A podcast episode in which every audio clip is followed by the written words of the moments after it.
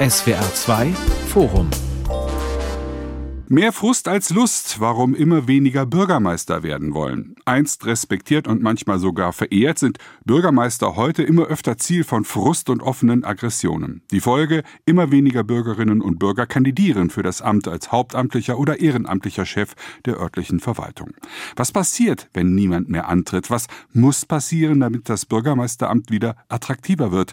Darüber diskutiere ich in diesem SWR2 Forum mit zwei Amtsträgern, nämlich mit Maren Busch. Sie ist seit zwei zwei Monaten hauptamtliche Bürgermeisterin der rheinland-pfälzischen Verbandsgemeinde Dietz, mit Marco Pagano, ehemaliger ehrenamtlicher Bürgermeister von Köln-Kalk und mit Professor Dr. Raphael Bauschke. Er lehrt politische Kommunikation an der Verwaltungshochschule Ludwigsburg und bildet gewissermaßen die Bürgermeister von morgen aus. Herr Bauschke, nur rund 20 bis 25 Prozent eines Jahrgangs an Ihrer Hochschule strebt eine Führungsposition an. Was hält die anderen 80 Prozent davon ab, zum Beispiel Bürgermeister zu werden? Zu viel Arbeit? Zu wenig Geld?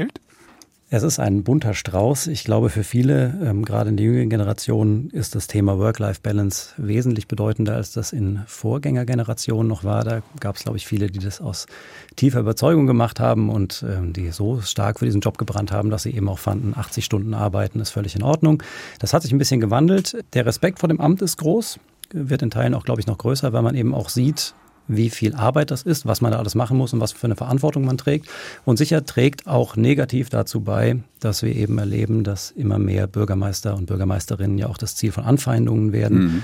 und äh, mit Forderungen auch konfrontiert werden, bei denen man auch klar sagen muss, die gehören eigentlich nicht auf die kommunale Ebene. Ja, also wenn man in, in Sippenhaft genommen wird für das, was auf Landes- oder Bundesebene verbrochen wird, dann ist das ja auch eine etwas äh, unfaire Situation. Das wollen wir nachher diskutieren. Worauf kommt es denn an beim Einstieg in ein solches Wahlamt? Da wird die Frau Busch jetzt sicherlich genau hinhören. Sie ist seit zwei Monaten dabei, ob sie alles richtig gemacht hat. Wie sieht das aus Ihrer Sicht aus, Herr Bauschke? Ja, man muss äh, Menschen mögen. Das, äh, das hilft, glaube ich, ungemein. Also man mhm. muss einfach verstehen, dass die Aufgabe natürlich schon ist, für die Bürgerinnen und Bürger da zu sein. Das Zweite, was man braucht, ich glaube, das kann man entweder äh, schon im Studium lernen, aber auch im Laufen.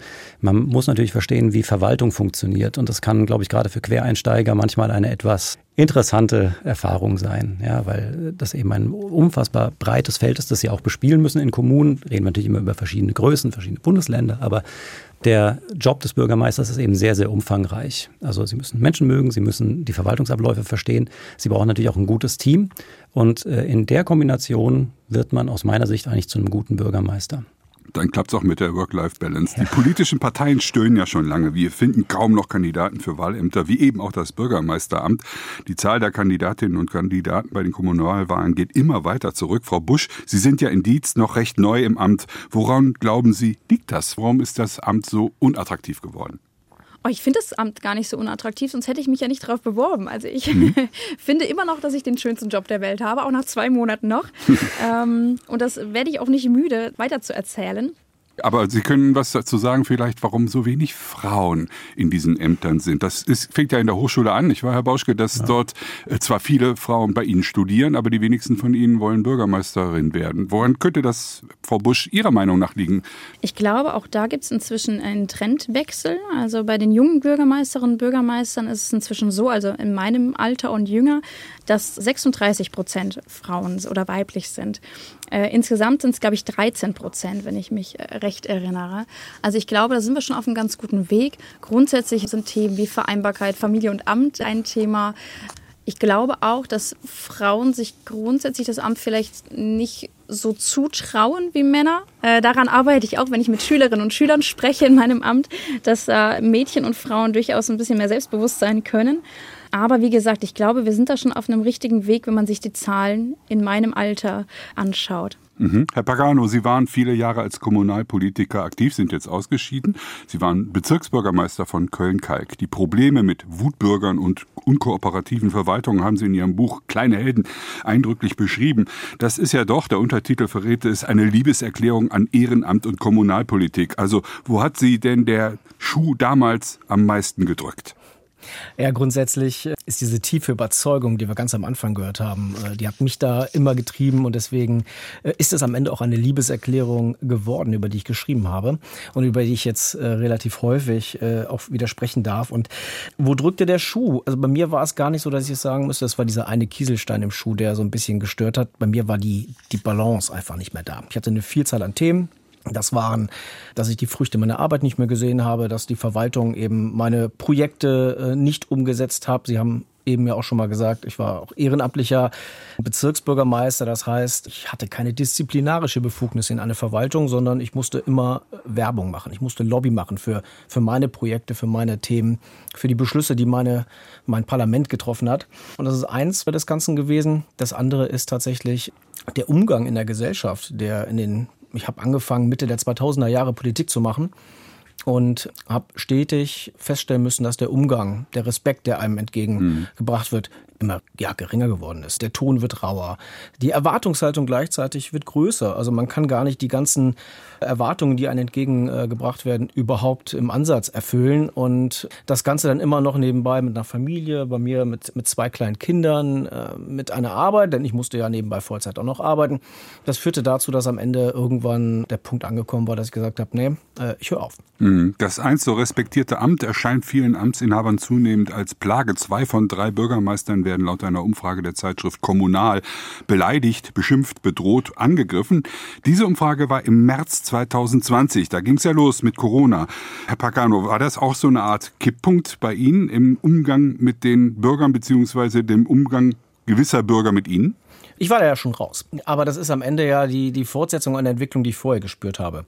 Und also ich habe mein Amt 2019, also vor genau vier Jahren, habe ich mein Amt damals niedergelegt. Aber tatsächlich ist das so. Also wir können eigentlich eine gewisse Entwicklung feststellen. Ich glaube, das ging größtenteils los in den Jahren 13, 14, 15, als wir vor der Herausforderung standen, sehr viele geflüchtete Menschen in unserem Land äh, unterzubringen. Aber ich glaube, das war nach ein, zwei, vielleicht kommen wir da nachher nochmal drauf, will ich noch nicht vorweggreifen, aber das war eins so der ersten Gegebenheiten, wo man hier, also ich sage das mal als Kind der 80er, die hier wohlbehütend aufgewachsen sind und die nie eine Krise kannten, wo man aber das erste Mal spürbar merkte, oh, hier passiert irgendwas. Also das nach der Bankenkrise Ende der 2000er kamen dann diese Jahre 2013, 14, 15. Die Leute spürten immer mehr äh, und ich glaube, das war so, so eine Veränderung in, in der Gesellschaft. Und das führte im Grunde immer wieder äh, auch dazu, dass der Ton äh, rauer wurde. Also natürlich kann man sich zoffen, habe ich auch gern gemacht. Das macht doch Spaß. Hm. Ob das am Tresen ist oder wo auch immer. Und am Ende kommst du wieder zueinander, weil du für eine Sache kämpfst, dich für eine Sache streitest. Deswegen ist Streit an sich auch nicht verkehrt. Aber ähm, da hat sich was gedreht. Und das Thema es ist nicht nur das Verbale, das ist, der, das ist der Anfang. Also das, was wir auch als Gesellschaft zulassen, wie wir miteinander umgehen, wie ich die Mandatsträger vom Gemeinderat, Stadtrat bis ins Bürgermeisteramt, äh, wie ich mit denen umgehe. Und das nächste ist, dann greife ich sie noch an, bedrohe ich mhm. ihre Familien. Und das ist, so wie ich das wahrnehme, ich persönlich hatte Glück, dass mir das Ärgste erspart blieb. Aber das, was man mitbekommt, man muss nur mal eine Recherche machen. In meinem Buch habe ich da einige Beispiele aufgezogen von den Großen bis Walter Lübcke, sicherlich das extremste Beispiel. Der ermordet der, wurde, ja. Genau, der, der war zwar hauptamtlich, aber wenn man einfach runtergeht, dann ist es sehr, sehr erschreckend, äh, warum viele die Flinte ins Korn werfen. Äh, mhm. Was nachvollziehbar ist, aber es ist eine ganz erschreckende Entwicklung. Frau Busch, Sie sind zwei Monate im Amt. Haben Sie schon negative Erfahrungen im Bürgerkontakt machen müssen? Nee, ich tatsächlich noch nicht. Ich muss auch sagen, wenn ich mit den Bürgermeisterinnen und Bürgermeistern bei mir spreche, vielleicht dazu einen kurzen Ein, äh, Einschub. Ja. Ich bin Verbandsgemeindebürgermeisterin, also Bürgermeisterin der Verbandsgemeinde Dietz in äh, Rheinland-Pfalz heißt das. Ich bin hauptamtlich und ich habe in meiner Verbandsgemeinde 23 eigenständige Kommunen und die haben wiederum auch einen eigenständigen Bürgermeister, der dann ehrenamtlich tätig ist oder eine eigenständige Bürgermeisterin. Ähm, und wenn ich mich mit denen unterhalte, ist es auch nicht das präsenteste Thema. Da gibt es andere äh, Themen, die Frust schüren. Da kommen wir sicherlich gleich noch zu. Aber ich kenne tatsächlich auch einen Fall bei uns, der mir zugetragen wurde. Da war ich noch nicht im Amt. Äh, da musste tatsächlich eine Bürgerversammlung abgesagt werden, weil Windkraftgegner Drohungen ausgesprochen haben und aus Sicherheitsgründen die Bürgerversammlung abgesagt mhm. wurde. Und das ist natürlich sehr bedenkliche Entwicklung.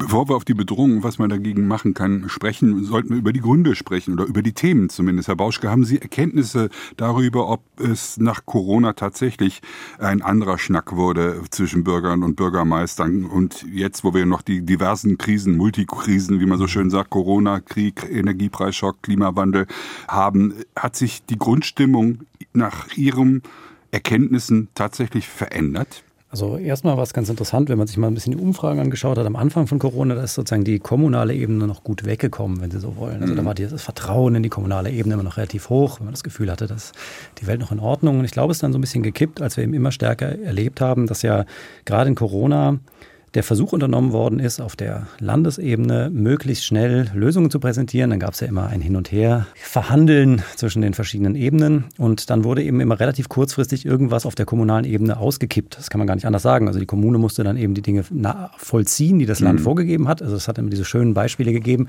Sie erfahren Sonntagabend, äh, ob am Montagmorgen die Kita öffnet oder nicht. Und ähm, Eltern sind ja dann auch eine Gruppe, mit der man sich nicht anlegen sollte. Das ist ja dann tatsächlich so, dass man sagen muss, ähm, was soll die Kommune denn anderes machen? Ja, die kann ja sozusagen dann nur noch mit dem agieren, was das Land ihnen vorgibt. Und ich glaube, dass da schon so ein bisschen ein Kipppunkt war, dass dann eben zunehmend auch die Gemeinden und die Repräsentanten, also Bürgermeisterinnen und Bürgermeister, aber natürlich auch die Mitarbeiterinnen und Mitarbeiter in den Ämtern, zunehmend äh, auch als Zielscheibe dafür äh, dienen mussten, dass man irgendwo seinen Frust rauslässt. Und man muss natürlich auch fairerweise sagen, das ist ja jetzt auch keine kleine Krise gewesen, um das mal so zu sagen. Corona hat ja mit der gesamten Gesellschaft was gemacht. Und ich glaube, dass natürlich schon ein bisschen der Punkt erreicht war an der Stelle, an der dann eben immer mehr Unmut, obwohl der dort nicht verursacht wurde, ausgekippt wurde. Spielt denn der Social Media Lärm, der ja meistens anonym äh, sich vollzieht, eine große Rolle, dass wir vielleicht das Phänomen insgesamt ein wenig sogar überschätzen, also die Aggressivität gegenüber Amtsträgern? Ja, also wenn man sich das mal für Baden-Württemberg anschaut, ähm, da habe ich vor zwei Jahren eine Studie zu gemacht, da kriegt man natürlich auch erstmal ähm, die sehr grundlegende Erkenntnis, dass natürlich über die Hälfte der Bürgermeisterinnen und Bürgermeister schon mal erlebt haben, äh, angegangen worden zu sein in mhm. sozialen Medien. Dann sieht man aber auch im zweiten Zugriff äh, so ein bisschen, wie die Bürgermeisterinnen und Bürgermeister darüber nachdenken. Also es gibt eine Gruppe, die das im Prinzip wegatmet. Es gibt die anderen, die dann eben schauen, dass sie rechtliche Schritte dagegen vor, äh, also ergreifen können. Man muss schon einmal differenzieren. Ich glaube, es gibt eine große Gruppe im Internet, die einfach nur sehr laut äh, agieren, die aber nicht in äh, sozusagen die, die Diskussion in der Realität suchen würden und die sich auch gar nicht trauen würden, dem Bürgermeister ins Gesicht zu sagen, was sie von ihm halten. Mhm. Aber wir haben natürlich immer zunehmenderweise Fälle, dass eben auch mehr Bürgermeisterinnen und Bürgermeister heute sagen, sie sind auch schon mal im Alltag angegangen worden verbal. Und es ist ja schon, das muss man auch mal sagen, ich finde, es ist ja schon schlimm genug, wenn sie nur verbal angegangen werden, in einer Art und Weise, die ja nichts mehr mit einer zivilisierten Diskussion zu tun hat, sondern eher mit Druck ablassen. Was sind denn die Themen, Herr Pagano, Ihrer Erfahrung, bei denen die Leute besonders aggressiv reagieren? Sind das lokale Themen, also weiß ich, die Straßenerneuerung, die Müllverbrennungsanlage oder das Flüchtlingsheim, oder sind das allgemeine Themen, die wir eben schon so genannt haben, also Corona, Krieg, Energiepreisschock? Oh, ich glaube, das ist eine Mischung von, von den meisten. Aber die lokalen Themen sind ja die Themen, die die Menschen am ehesten betreffen, ja. die die am ehesten beeinflussen. Also es mag die, die Sanierung der, der Straße vor der Haustür sein, das mag, ob das jetzt die Müllverbrennungsanlage ist oder der, der Bau von weiteren Wohnungen. Also das Thema Wohnungsbau, finde ich eine Wohnung, ein Haus, das ich mir noch leisten kann in einer Metropole oder auch auf dem Land sieht das ja auch nicht äh, in den Gemeinden unbedingt immer besser aus. Das sind Themen, die betreffen einen ganz besonders. Und wenn ich mit etwas unzufrieden bin, merkt man das. Also was ich festgestellt habe und was ich in Diskussionen immer wieder, äh, wieder höre und mitbekomme, ist, dass eben dieser, ähm, ich glaube einfach durch die Entwicklung der letzten Jahre, der Egoismus des Einzelnen einfach stärker geworden ist. Jeder versucht, und das ist wahrscheinlich auch nachvollziehbar und in einer gewissen Form berechtigt, das Beste für sich selber rauszuholen. Und, äh, Anspruchsdenken genau, gegenüber dem also, Staat. Oder ich muss erstmal gucken, dass ich klarkomme und der ja. Rest ist mir links, rechts äh, erstmal egal. Deswegen äh, behaupte ich immer so, Kess, ich kann es sowieso keinem recht machen, also versuche es gar nicht, sondern versuch dein Ding durchzuziehen. Und aber diese Themen, die vor Ort passieren, betreffen einen unmittelbar. Ob jetzt eine Einbahnstraße geschwenkt wird, ob aus meiner schönen Durchfahrtsstraße, in der ich zu Hause wohne, eine 30er-Zone, jetzt zu einer 50er-Zone gemacht wird und äh, ich meine Kinder gefährdet sehe. Also das sind die Themen, die einen unmittelbar betreffen treffen. Und vielleicht überstrahlen aber diese großen bundesweiten Themen, das ist mir eben in der Diskussion nochmal so in den Kopf gekommen, hm, vielleicht aber dann auch wieder verstärkt auf die Kommunalpolitik aus, weil den Bundesgesundheitsminister wegen Corona anzugehen, das schaffe ich vielleicht, wenn ich aus Köln-Mühlheim komme, weil da ist ein Wahlkreis. Aber äh, den, den Ortsvorsteher, die, die Gemeinderätin, die mal mir zu packen und ähm, meinen Frust loszulassen. Das ist einfacher. Also man ist einfach näher dran und dementsprechend, wie im Guten natürlich auch, äh, also auch im Schlechten, bekommt man da natürlich viel mehr ab. Ja, Frau Busch, wie sind da Ihre Erfahrungen bisher? Sind es die lokalen Themen, die die Leute wirklich aufregen, wenn Sie mit ihnen sprechen, oder kommt das Große und Ganze immer zur Sprache? Das Große und Ganze ist bei mir eher seltener Thema, wobei ich auch da sagen muss, habe ich bestimmt einen Vorteil, weil ich parteiunabhängig bin. Also ich glaube, wenn man mhm. jetzt SPD oder CDU-Bürgermeister ist, hat man es da ein bisschen schwieriger. Bei mir wird es selten in Verbindung gebracht mit Bundes- oder Landespolitik, bisher zumindest. Grundsätzlich müsste ich aber dem Herrn Pagano zustimmen, also der Egoismus des Einzelnen das ist schon ein Thema, was ich auch schon bemerkt habe. Ja, ich äh, würde sagen, 99,5 Prozent äh, der Bürgerinnen und Bürger sind total fein und mit denen äh, lässt sich super arbeiten. Aber es gibt einen kleinen prozentualen Anteil. Wenn es nach ihnen ginge, würde man Straßenordnungen neu machen. Kein Verständnis dafür, ein Teil des großen Ganzen zu sein. Und das raubt einem natürlich ungemein viel Zeit, dann in diese Diskussion zu gehen, ja. Und das nimmt einem vielleicht auch Zeit für sinnvolle Dinge manchmal auf der anderen Seite. Und gleichzeitig nehme ich mir dann auch die Zeit, das zu erklären. Aber manchmal, auch da habe ich die Erfahrung gemacht, kommt man da nicht weiter. Sie werden ja auch äh, wahrscheinlich demnächst genötigt werden, einen Fernwärmeplan vorzulegen, wenn das Heizungsgesetz von Herrn Habeck kommt. Äh, andere Themen wie beispielsweise die Migrationspolitik, die auch vom Bund äh, und eigentlich noch mehr in Europa gemacht wird, das schlägt ja auch immer durch auf die Kommunen. Werden Sie dann mhm. mitverantwortlich gemacht, sage ich mal, für Entscheidungen, die Sie gar nicht zu verantworten haben, die Sie nur umzusetzen haben? Davon gehe ich aus. Jetzt mhm. bin ich in der Situation, das habe ich noch nicht erleben dürfen. Ich bin jetzt in der komfortablen Situation, dass äh, momentan ich noch Welpenschutz habe äh, und noch niemandem auf die Füße getreten bin. Aber klar, die Vorgaben kommen von oben und also ich glaube, das das größte Thema bei uns, 2% Flächenziel Windkraft. Ich habe bei uns relativ viel Gegenwind. ich ich habe das Thema noch nicht mal angebracht, aber ich weiß ja, dass es auf uns zukommen wird. Ne? Wenn 2% deutschlandweit, wird auch 2% in den einzelnen Bundesländern und dann auch irgendwann in den Kommunen ja, Thema werden oder in, zumindest in, bei uns in der Verbandsgemeinde. Und egal, ob man dafür ist oder nicht, also als kommunaler Politiker oder kommunale Politikerin hat man die gewisse Dinge umzusetzen. Und da werde ich sicherlich auch äh, mich darauf einstellen dürfen, dass äh, ja. da Gegenwind kommt. Herr Bauschke, wie ist das nach Ihren Erkenntnissen? Sind die Bürgermeister oder werden die manchmal Opfer einer allgemeinen Staats- und Elitenverachtung? Das ist immer ein großes Thema in den letzten Jahren gewesen, weil, obwohl sie ja eigentlich nicht der Staat sind, sie sind ja eigentlich der erste Bürger in der Bürgerschaft, kontrollieren oder manchmal führen sie auch die Verwaltung. Das ist der Unterschied zwischen Ehrenamt und Festangestellten. Das diskutieren wir gleich noch. Aber Glauben Sie, dass die Bürgermeister manchmal so eine Art äh, Pufferfunktion haben zwischen Bürger und Staat? Ja, also man muss ja fairerweise festhalten, wenn Sie die Leute mal fragen, wo gehört eigentlich welche Verantwortung hin, mhm. ja, und welche Ebene ist für welchen Politikbereich zuständig, das äh, kriegen die meisten Leute ja nicht differenziert. Ja, also kann man ihnen ja auch nicht vorwerfen, mhm. wenn sie jetzt kein Politik-Nerd sind, sage ich mal, warum soll man sich auch damit beschäftigen? Und dann, wie Herr Pagano vorhin ganz richtig gesagt hat, dann trifft es halt den, der vor Ort ist. Ja. Und ein Problem, das wir, glaube ich, schon sehen, ist ja auch immer zunehmender die, die Pflichtaufgaben, die Gemeinden haben. Also das, was ihnen vorgegeben wird von den Ebenen, die oben drüber sind, die nehmen ja weiter zu und zu und zu. Gleichzeitig ähm, haben sie keinen Aufwachs der Mittel. Das heißt, die Kommunen haben eben auch immer weniger Geld, um Dinge zu machen. Und dadurch dadurch geht ja auch der Gestaltungsspielraum vor Ort runter. Also Dinge, mit denen sie ihre Bürgerinnen und Bürger glücklich machen könnten an anderer Stelle. Das Potenzial ähm, ist leider reduziert. Da können wir jetzt natürlich sehr stark differenzieren. Es gibt sehr stark verschuldete Gemeinden, weniger verschuldete Gemeinden. Aber ich glaube eben, das ist auch so ein bisschen das Problem. Sie machen im Prinzip dann als Kommune eben sehr zum großen Teil nur Dinge, die was mit Umsetzung von Politik von oben zu tun haben. Und natürlich mhm. werden sie dann dafür auch ähm, mitverantwortlich gemacht, auch wenn Sie das nie entschieden haben, aber Sie müssen es eben durchbringen. Siehe das 2-Prozent-Ziel. Und das kann dann eben auch durchaus zu schwierigen Diskussionen führen, weil man kann sich auch vorstellen, dass Bürgerinnen und Bürger das meistens nicht so ganz gut finden, wenn man einfach nur antwortet, ich kann dafür nichts, ich setze das nur um. Ich als hauptamtliche Bürgermeisterin bin ja ne, Staatsdienerin, ich bin verbeamtet. Auf ja. Zeit, aber ich bin verbeamtet. Und dann ist diese, diese Aussage, geht mir dann auch nicht leicht über die Lippen. Ich kann ja davon nichts, ich setze nur um. Ne? Ich bin ja auch Repräsentantin dann des, des Staates irgendwo. Aber genau das, da ist man so in einer Zwitterrolle. Es ist einfach eine schwierige Lage, dann zu sagen, das sind jetzt Bundes- und Landesforderungen und die muss ich jetzt so umsetzen, auch wenn es mir nicht gefällt. Und gleichzeitig kommt es schwer über die Lippen, weil man ja verbeamtet ist. Bleiben wir mal bei Ihrem Modell, hauptamtliche Bürgermeisterin. Ja. Sie sind die Chefin der Verwaltung. Ich bin die Chefin der Verwaltung, genau. Also bei uns ist es so, die ähm, Kommunen sind eigenständig. Gewisse Themen sind aber an die Verbandsgemeinde ausgelagert, wie zum Beispiel das Thema Grundschulen oder Brand- und Katastrophenschutz. Also alle 23 Feuerwehren der Kommunen sind unsere, unter unserem Hut. Aber grundsätzlich ist es so, die Kommunen treffen eigenständige Entscheidungen und wir sind für die Umsetzung zuständig. Ganz einfach ausgedrückt. Herr Pagano, bei Ihnen war es anders. Sie waren ehrenamtlicher Bezirksbürgermeister. Äh, Was war da Ihre Stellung gegenüber der Bürgerschaft und gegenüber der Verwaltung?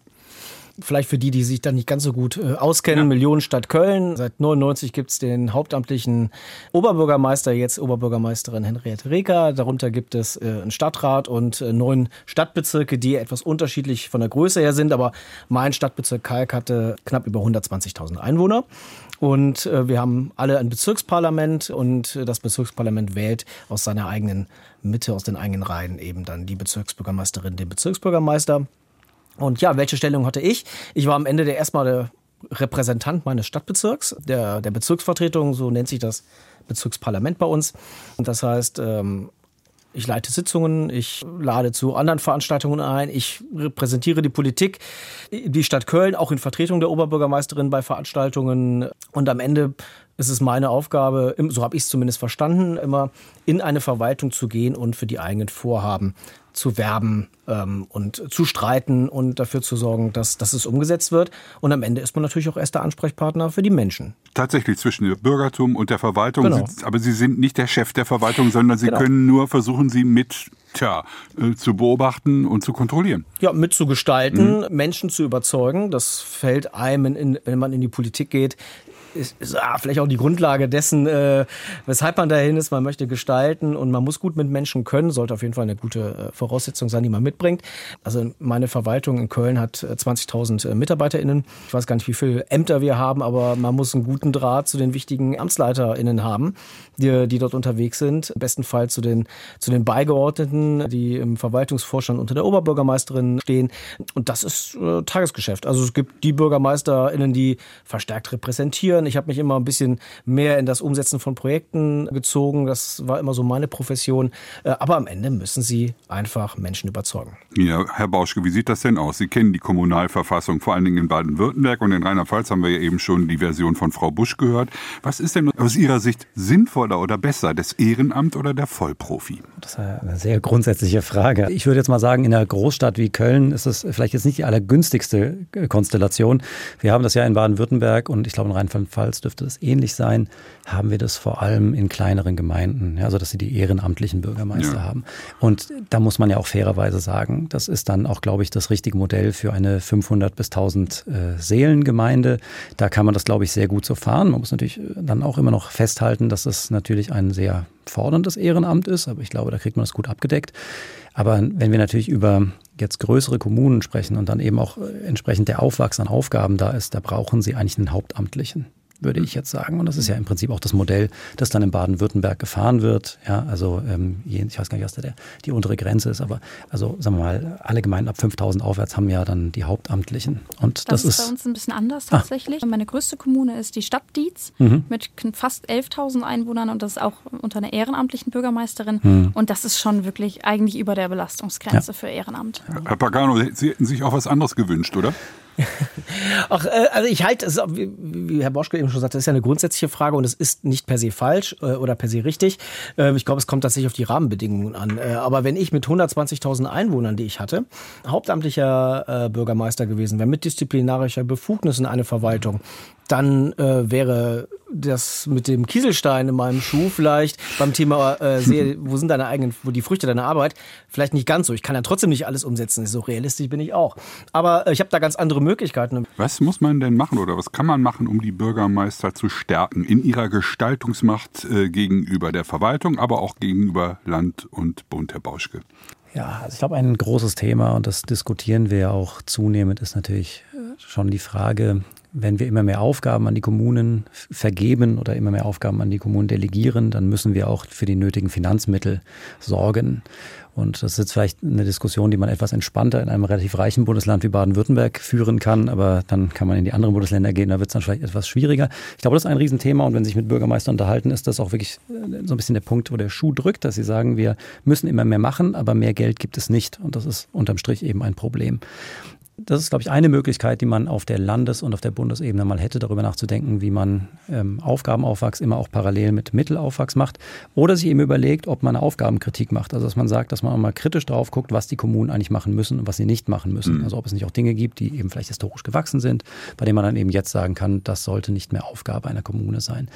Was man natürlich schlichtweg schlecht vorhersehen kann, sind eben die Krisen, die wir jetzt haben. Also die Unterbringung von Ukraine-Flüchtlingen beschäftigen uns das natürlich schon etwas länger. Aber das sind nun mal Krisen. Und die treten dann eben so auf, wie Krisen normalerweise auftreten, nämlich unvermittelt. Und dann muss man eher dafür sorgen, dass man schnell und unbürokratisch hilft. Und ich glaube, gerade dieses Thema unbürokratische Hilfe, da haben auch viele Kommunen und Bürgermeister dann eben jetzt auch gemerkt, das ist nicht so ganz einfach. Ja, wird dann immer angekündigt, dass man das dann ganz unbürokratisch und schnell macht, aber in der Umsetzung wird es dann eben doch wieder etwas schwieriger. Und das wäre eine Sache, da würden, glaube ich, sehr viele Bürgermeisterinnen und Bürgermeister sich freuen, wenn das tatsächlich unbürokratisch laufen würde, wenn man sehr kurzfristig auf solche systematischen Schocks reagieren könnte. Also weniger Bürokratie, auch mehr Geld. Ist das auch Ihr Wunschkatalog, Frau Busch? Auf jeden Fall. Und das ist, glaube ich, so mit der wichtigste Punkt. Also ich habe mich nochmal extra in Vorbereitung auf die Sendung heute mit einigen Bürgermeisterinnen und Bürgermeistern ausgetauscht. Und der größte Frust entsteht tatsächlich durch die gestiegenen Anforderungen, mehr Zwänge und wenig Geld. Mhm. Also die Regularien werden immer, immer schwieriger und man ist gezwungen zu sparen, das gar nicht teilweise möglich ist. Also ein Beispiel, was wir jetzt in der Stadt haben, aber auch überall wahrscheinlich, ist, dass neue Kita-Gesetzgebung dafür sorgen, dass wir alleine, um Kita-Plätze zu halten, schon Geld investieren müssen. Wir haben noch keinen einzigen neuen Kita-Platz geschaffen. Ja, aber für, für Pausenräume, Essensräume ähm, etc müssen wir Geld ausgeben um diese Kita-Plätze zu halten. Kita ist eine Aufgabe für die Kommunen, ja, und gleichzeitig dürfen wir, oder es gibt die äh, Kita-Plätze in, in Rheinland-Pfalz kostenfrei.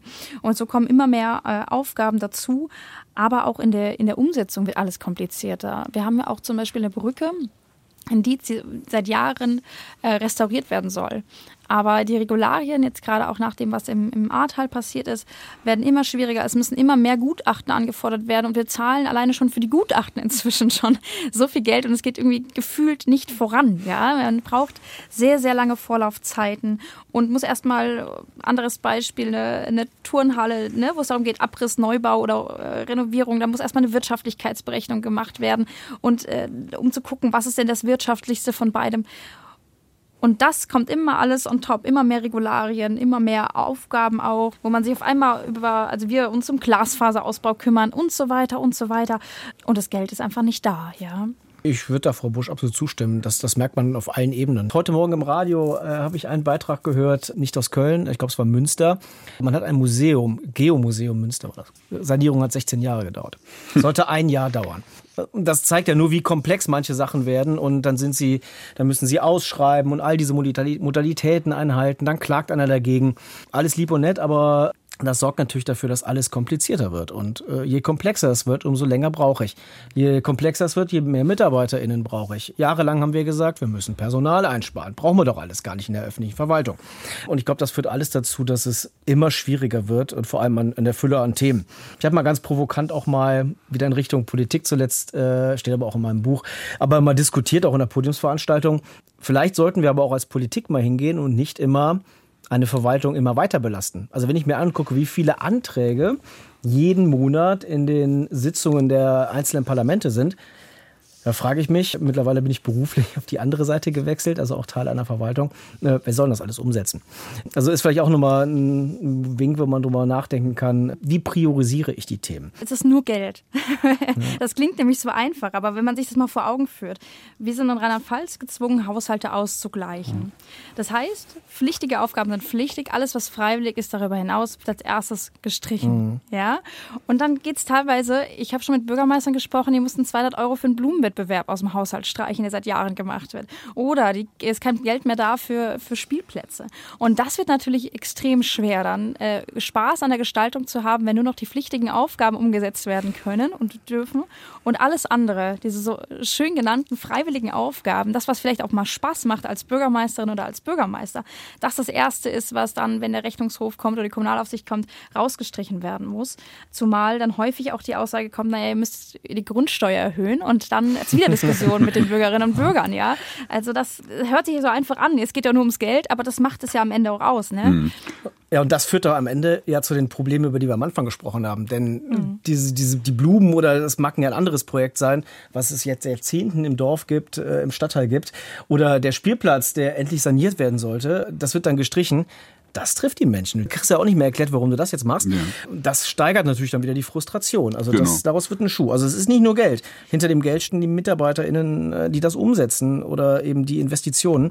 Und äh, ja, also den Frust kann ich natürlich auch nachvollziehen, äh, wenn sowas dann gestrichen wird. Mehr Frust als Lust, so ist ja auch der Titel unserer mhm. Sendung, warum immer weniger Bürgermeister werden wollen. Und ich habe mich zur Vorbereitung dieser Sendung aus dem SWR-Pressearchiv mehr Material schicken lassen und ich bekam Dutzende Artikel über Bürgermeisterinnen und Bürgermeister, die hier auch im Südwesten offen und heimlich bedroht und beschimpft werden. Etwa mit anonymen Briefen in Polch oder in St. Mergen. In Untermarchtal wurde der Bürgermeister mit einem Messer bedroht. In Sindelfingen gab es Drohbriefe gegen den Rathauschef. Bad Friedrichshall erhält ein Geigenmännchenzeichnung von einem Corona-Leugner und der Bürgermeister von Ostfildern wurde mit dem Tode bedroht. Schlagzeilen machte ja vor allem der Bürgermeister der niedersächsischen Gemeinde Harsum, der sich jetzt zum Selbstschutz sogar bewaffnen will. Herr Bauschke gehört der Waffenschein demnächst zur Grundausbildung Ausbildung von Verwaltungseliten dazu.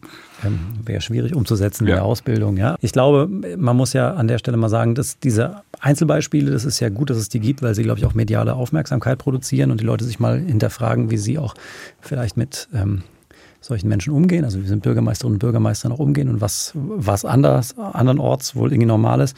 Ich würde die Diskussion da gerne anders aufziehen. Also wir reden dann ja über Lösungen, die die sehr am Ende sind. Ja? Also wenn ich jetzt überlege, ob ich mir einen Waffenschein zulege oder, oder mich bewaffne, um mich zu schützen, das Problem ist doch am Anfang. Also wo kommen die Aggressionen denn her? Und ich glaube, man muss eher als Zivilgesellschaft sich mal fragen, ähm, wir dürfen das nicht tolerieren, aber auch fragen, wo das dann herkommt ja? und, und was für Ausmaße das auch sind.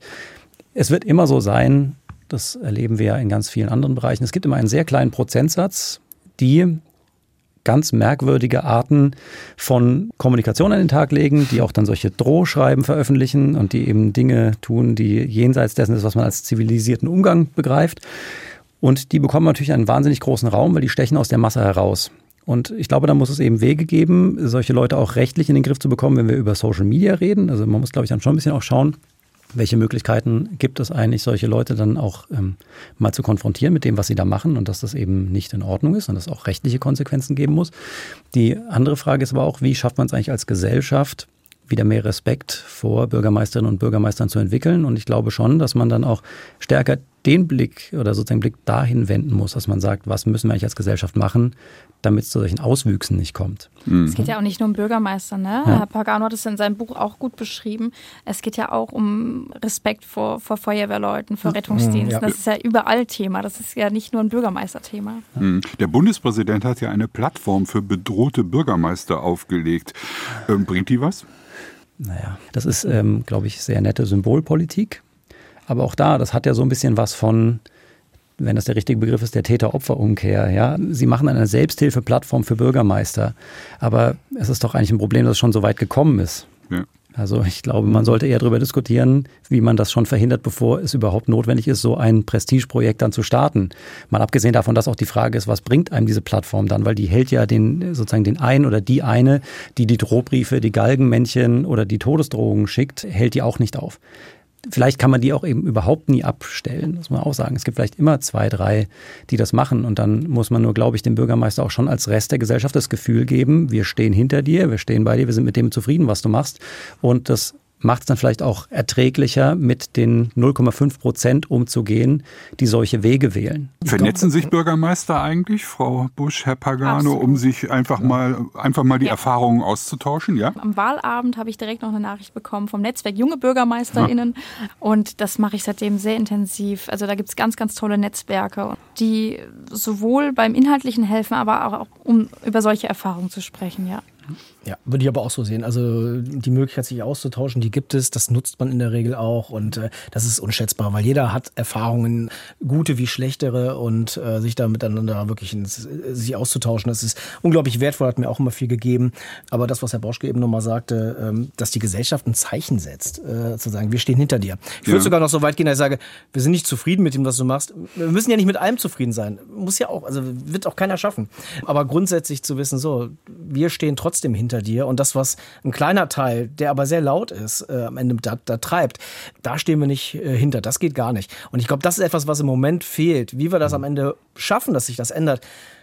Also außer, dass wir jetzt zumindest mal jetzt anfangen, darüber zu reden, dass wir das aufzeigen und den Leuten bewusst machen, wo es dahin geht. Das ist erstmal eine Erfahrung, die ich jetzt glücklicherweise in den letzten Monaten sammeln durfte, dass das vielen Menschen gar nicht bewusst ist. Mhm. Und deswegen hilft es ungemein, was wir hier heute Abend machen. Im Sommer war die Aufregung ja groß, als die AfD im Osten je einen Bürgermeister und einen Landrat äh, bei einer Wahl gewonnen haben. Was können eigentlich, Herr Bauschke, Radikale, wenn man unterstellt, dass, das, dass diese AfD-Menschen radikaler sind als die demokratische Mitte, in solchen Ämtern anrichten? Sie können natürlich was anrichten. Mhm. Die Frage ist immer, was natürlich die restliche Gemeinde dagegen macht. Zum ja, Beispiel. Ja, also, der muss ja im Stadtrat und mit der Verwaltung leben, korrekt, wer immer also, ist. Ne? Ein Gemeinderat kann einem Bürgermeister das Leben sehr schwer machen, wenn ja. er das möchte. Und, das, und dann kann man auch, ähm, glaube ich, Leute so lange mit sehr starken Hürden in der Arbeit äh, belangen, bis die Arbeit eben so wenig Spaß macht, dass man sich vielleicht was anderes sucht. Jetzt muss man erstmal sagen, die Leute sind demokratisch gewählt, das ist ja, ja alles in Ordnung. Ich ähm, finde es nur ein bisschen schwierig, dass diese Fälle, die wir da jetzt momentan sehen, man muss natürlich wäre den Anfängen, man muss auch aufpassen, dass das jetzt sozusagen, dass man das nicht runterspielt, aber man macht die Dinge vielleicht auch etwas größer, als sie tatsächlich sind. Ja, wir reden da jetzt über ein Phänomen, das in äh, zwei eher überschaubar großen Ortschaften oder beziehungsweise Landkreisen passiert ist und bis das dann sozusagen wirklich äh, gang und gäbe ist, das ist ein langer Weg. Aber nochmal zu Ihrer Ursprungsfrage. Ich glaube schon, dass man dann einfach mal sehen muss, wie diese Leute ihren Job machen. Und wenn man dann eben merkt, dass die ähm, Bestrebungen an den Tag legen, die eben nicht auf dem Boden des Grundgesetzes stehen, dann werden sie, glaube ich, überall in der Verwaltung schon noch Leute finden, die auch mal Eid geschworen haben, die sich dem entgegenstellen werden. Und das wäre ja auch die Erwartungshaltung gegenüber der Verwaltung, dass man dann mit solchen ähm, radikalen Kräften nicht einfach kooperiert, sondern dann auch äh, sich selber daran erinnert, dass man ein Staatsbürger ist und auch eine Verantwortung hat gegenüber der Gesamtgesellschaft. Und alles, was sie auf kommunaler Ebene ähm, tun, muss ja auf, auf, dem Boden des Grundgesetzes stattfinden. Hm, den, in den Kommunen ist schlecht ideologisch zu regieren, ja. nehme ich mal an. Es ist ja auch vielleicht kein Zufall, dass sehr viele Bürgermeister oder Bürgermeisterinnen, Sie, Frau Busch zum Beispiel, gar nicht Mitglied einer politischen Partei oder einer etablierten politischen Partei sind, sondern von den Freien Wählern kommen oder Einzelkandidaten sind. Sie, Herr Pagano, sind klassischer sozialdemokratischer äh, Politiker. Mhm. Was würden Sie sagen? Spielt Ideologie eine Rolle? Also die, die Sicht der Welt, die auf der Bundes- und Landes Bundesebene natürlich, wenn man da die Gesetze macht, einwirkt. Spielt das auf der kommunalen Ebene eine Rolle? Ja, vielleicht. Ich habe es aber nie so extrem wahrgenommen. Also ich habe immer wirklich genossen, über die Parteigrenzen hinweg wirklich sachorientiert an Themen zu arbeiten. Du bist hm. hier nicht immer einer Meinung, das ist vollkommen klar. Man streitet für die Themen, aber am Ende, ähm, ich fand es bei mir immer, also ich bin damals gewählt worden von einer, wir haben sie, wir haben sie damals Spanien-Koalition genannt, ähm, SPD, Linke, FDP. Gut, ist nicht ganz alltäglich, ähm, nee. aber hat uns zu ganz interessanten Themen gebracht. Gut, wenn die jetzt umgesetzt worden wären von der Verwaltung, wäre ich heute vielleicht noch Bürgermeister oder würde was anderes machen. Äh, zurück, äh, aber zu der eigentlichen Frage. Äh, ich glaube, es ist viel sachorientierter, viel pragmatischer und man denkt schon an das, was man vor Ort umsetzen möchte. Und das mhm. kann dann mal da eine große Koalition sein, das kann da mal äh, schwarz-grün sein, das kann da mal wirklich ein ganz anderer Haufen an politischen Mehrheiten sein. Mhm. Und das ist schon ein Unterschied zu den Landes- oder auch Bundesebene. War das für Sie, Frau Busch, eigentlich ein Vorteil, dass Sie keine Parteipolitikerin sind, als Sie angetreten sind bei der Wahl? Mögen die Leute das? Ich glaube, die Leute mögen es zum einen. Andererseits fängt man halt natürlich bei Null an und mhm. erstmal alleine. Also ja. das muss einem klar sein, wenn man parteiunabhängig, ich hatte auch keine Partei, die mich unterstützt hat, habe dann schnell einen guten Unterstützerkreis bekommen, einfach von Menschen, die das überzeugend fanden. Und muss aber sagen, in den ersten Sitzungen habe ich bisher Unterstützung von eigentlich allen Parteien erhalten. Wir haben jetzt noch keine großen spaltenden Themen erlebt, aber da ging es tatsächlich ums pragmatische Zusammenarbeiten und um Themen vor Ort und um die umzusetzen. Da ging es jetzt nicht um, um Parteipolitik. Wir haben geguckt, warum gibt es immer weniger Bürgermeisterkandidatinnen und Kandidaten. Wir haben Work-Life-Balance. Es gibt Bedrohungen und Beleidigungen, fehlende Anerkennung von den Bürgern auch. Herr Bauschke, bekommen wir irgendwann einmal die Situation, dass wir keine Bürgermeisterkandidaten mehr bekommen, vor allem in einer ganz kleinen Ebene, eine Art Bürgermeisternotstand? Und wie geht es dann weiter? Also wir haben ja in Teilen schon Beispiele für Bürgermeisternotstände gehabt. Also gibt es ja immer wieder die alarmistischen Nachrichten, 100 Kommunen in Rheinland-Pfalz oder so ohne Bürgermeister oder es droht, dass da keine Bürgermeister sind. Ähm, ich glaube, wir reden über ein Problem der kleinen Kommunen, das muss man sagen. Und auch wenn man sich das mal anschaut, ähm, die Kommunen, in denen dann eben nur einer kandidiert, das ist ja dann der meiste Fall. Also in den meisten mhm. Fällen haben sie wenigstens einen, der kandidiert, aber da haben sie dann zum Beispiel keine große demokratische Auswahl. Ein Kandidaten, eine Kandidatin.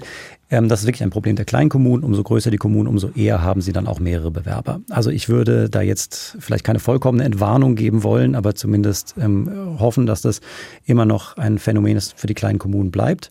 Ist ja auch so, selbst wenn sich dann niemand aufstellt, dann findet ja die Verwaltung andere Wege, die Verwaltung sicherzustellen.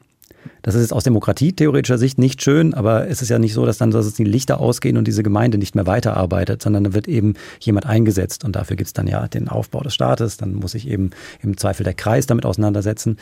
Also ich glaube, wir werden keinen Notstand bekommen. Es wird nur immer schwieriger werden, gerade wenn wir über ehrenamtliche Bürgermeister finden. Da werden wir jetzt keinen wahnsinnigen Aufwachs an Kandidaten finden. Da bin ich ziemlich überzeugt von. Ich glaube, es ist extrem wichtig, dass wir hauptamtlich, und das habe ich mir zur Aufgabe gemacht, aber ich glaube, das wird Aufgabe von allen Verwaltungen und auch von Ministerien, das Ehrenamt besser unterstützen und mhm. schauen, wie wir äh, das erleichtern können. Und dann werden wir, glaube ich, auch Bürgermeisterinnen und Bürgermeister finden, weil es ist ein toller Job. Man hat sinnstiftende Tätigkeiten, es ist abwechslungsreich, es macht einfach Spaß, Gestaltungsspielraum zu haben. Ich glaube, wir haben auf jeden Fall eine Entwicklung hin, dass man vielleicht weniger diese, also ich komme noch, ich denke mal 20 Jahre zurück, als ich angefangen habe, war noch so dieser Polit-Junkie. Ich, ich fand es in Gänze super und ich wollte grundsätzlich was bewegen. Heute orientieren sich, vielleicht auch gerade insbesondere Jüngere, sind viel projektorientierter. Die haben ein Thema, vielleicht zwei Themen. Und ich glaube, die große Chance ist eigentlich zu sagen, könnt in die Politik gehen und ihr könnt anpacken. Und diese Themen könnt ihr umsetzen. Interessiert mich die Mobilitätswende, Verkehre der Zukunft. Dann kann ich sie aber vor Ort umge... Also da kann ich anfangen, äh, dass, dass, mhm. dass ich am Ende eine Innenstadt äh, autofrei mache. Also das sind so Sachen, die kann ich auch in einer kleinen Gemeinde oder in einer, in einer Stadt in Deutschland verändern. Und da, da spüre ich das. Und das gibt es, ob das jetzt beim Thema Verkehr ist, ob das beim Thema Klimaschutz ist. Also es gibt genug Möglichkeiten anzupacken. Und ich kann mir vorstellen, dass das viele Menschen wieder motiviert, auch mitzumachen. Nur an den Rahmenbedingungen muss man arbeiten. Und das sind ja nicht nur die BürgermeisterInnen, sondern das sind die Räte. Die, die wir haben. Und da muss man wirklich gucken, Work-Life-Balance. Kurze Info mal, wie das in Köln abläuft. Der Stadtrat startet vielleicht um 14 Uhr und wenn ich Pech habe, ist der nach Mitternacht beendet. Mhm. Also welcher Ehrenamter tut sich das an? Mhm. Welche Mutter mit einem kleinen Kind tut sich das im Zweifel an oder kann das leisten. Und da müssen wir gucken, äh, die NRW Ehrenamtskommission im Landtag hat mal tolle Vorschläge entwickelt, wie man gewisse äh, Rahmenbedingungen ändern kann, von Stimmrechtsabgabe temporär bis irgendwas. Das sind so Möglichkeiten und die gibt es überall Ideen. Ähm, ich glaube, daran müssen wir arbeiten. Und dann ja. machen wir es attraktiver. Die Idee, projektbezogen zu arbeiten, das finde ich großartig. Das ist ein guter Hinweis. Sich nicht mehr nur in den Sport, so, äh, Jugend, Soziales und Kulturausschuss bei uns wählen zu lassen, sondern ganz projektspezifisch an Themen mitarbeiten. Das äh, sollten wir vielleicht mehr mehr fokussieren in Zukunft, Bürgerforen zu machen etc. Ja, ich glaube, ähm, das ist alles super mit Projekten und so weiter und mit den Transformationsprojekten der Zukunft, aber dafür muss natürlich auch Mittel auf der kommunalen Ebene sein. Ne? Ich glaube, das ist auch der Punkt. Wir müssen äh, einerseits diese tollen Projekte haben, aber es muss auch Handlungsfähigkeit auf ja. kommunaler Ebene sein. Was machen Sie in Ihrem Labor? Züchten Sie das Bürgermeistergehen? Setzen Sie künstliche Intelligenz ein, um die Bürgermeister der Zukunft äh, sozusagen zu erschaffen? Jetzt ernsthaft. Ja. Ähm, was ist Ihre Kernaufgabe und glauben Sie, was ist das Wichtigste, was eine Hochschule wie Ihre leisten kann, um wirklich die Kader der Zukunft äh, dort auszubilden? Also erstmal, wir erklären Leuten bei uns einfach ein bisschen realistischer, was dieses Amt von einem will, was man, was die Erwartungshaltungen sind, was die Erwartungshalten sein sollten. Wir bringen ihnen natürlich das bei. Das ist jetzt vor allem für unsere Hochschule natürlich der Punkt. Das sind Leute, die eben erstmal in die Verwaltung gehen, die dann Verwaltungsmitarbeiter sind und die dann eben irgendwann Bürgermeister werden. Dafür bilden wir sie gut aus. Aber ich glaube, wir versuchen auch immer stärker den Leuten bei uns zu erklären, die große Chance, die man als Bürgermeister hat und gerade im direkten Vergleich als Verwaltungsmitarbeiter, eine Verwaltungsmitarbeiterin ist, Gestaltungsraum und Gestaltungsspielraum und Freiheit und Entscheidungsmöglichkeiten. Und ich glaube, das ist was, was sie den Leuten bedingt durch KI oder anzüchten können, sondern das ist was, was die Leute auch mitbringen müssen. Aber wir müssen eben daran arbeiten, dass sie auch tatsächlich Lust darauf haben, dieser Neigung nachzugehen. Mehr. Und Hm? Die haben wir bei uns im Studium durchaus. Das sind dann eben jetzt vielleicht nicht 70 Prozent, aber es sind 25 bis 30 Prozent. Und diese 25 bis 30 Prozent, wenn man die auch dafür gewinnt, dass sie sagen, komm, Work-Life-Balance ist auch ganz wichtig, aber das kann ich ja auch gestalten, wenn ich das möchte und ich muss mir das dann eben rausnehmen und das auch so gestalten und ich will vor allem was bewegen. Wenn wir die Leute sozusagen hinmotiviert bekommen und diese Motivation übers Studium halten und dann gleich einsteigen äh, mit dieser Motivation, dann haben wir, glaube ich, viel getan dafür, dass äh, es mehr gute und motivierte Bürgermeisterinnen und Bürgermeister gibt. Mehr Frust als Lust, warum immer weniger Bürgermeister werden wollen. Das war das SWR 2 Forum mit Professor Dr. Raphael Bauschke, er lehrt politische Kommunikation an der Verwaltungshochschule Ludwigsburg. Maren Busch ist hauptamtliche Bürgermeisterin der rheinland-pfälzischen Verbandsgemeinde Dietz und Marco Pagano, ehemaliger ehrenamtlicher Bürgermeister von Köln-Kalk. Und er hat auch das Buch zur Sendung geschrieben. Es heißt Kleine Helden und ist im Dietz Verlag erschienen. Mein Name ist Klaus Heinrich.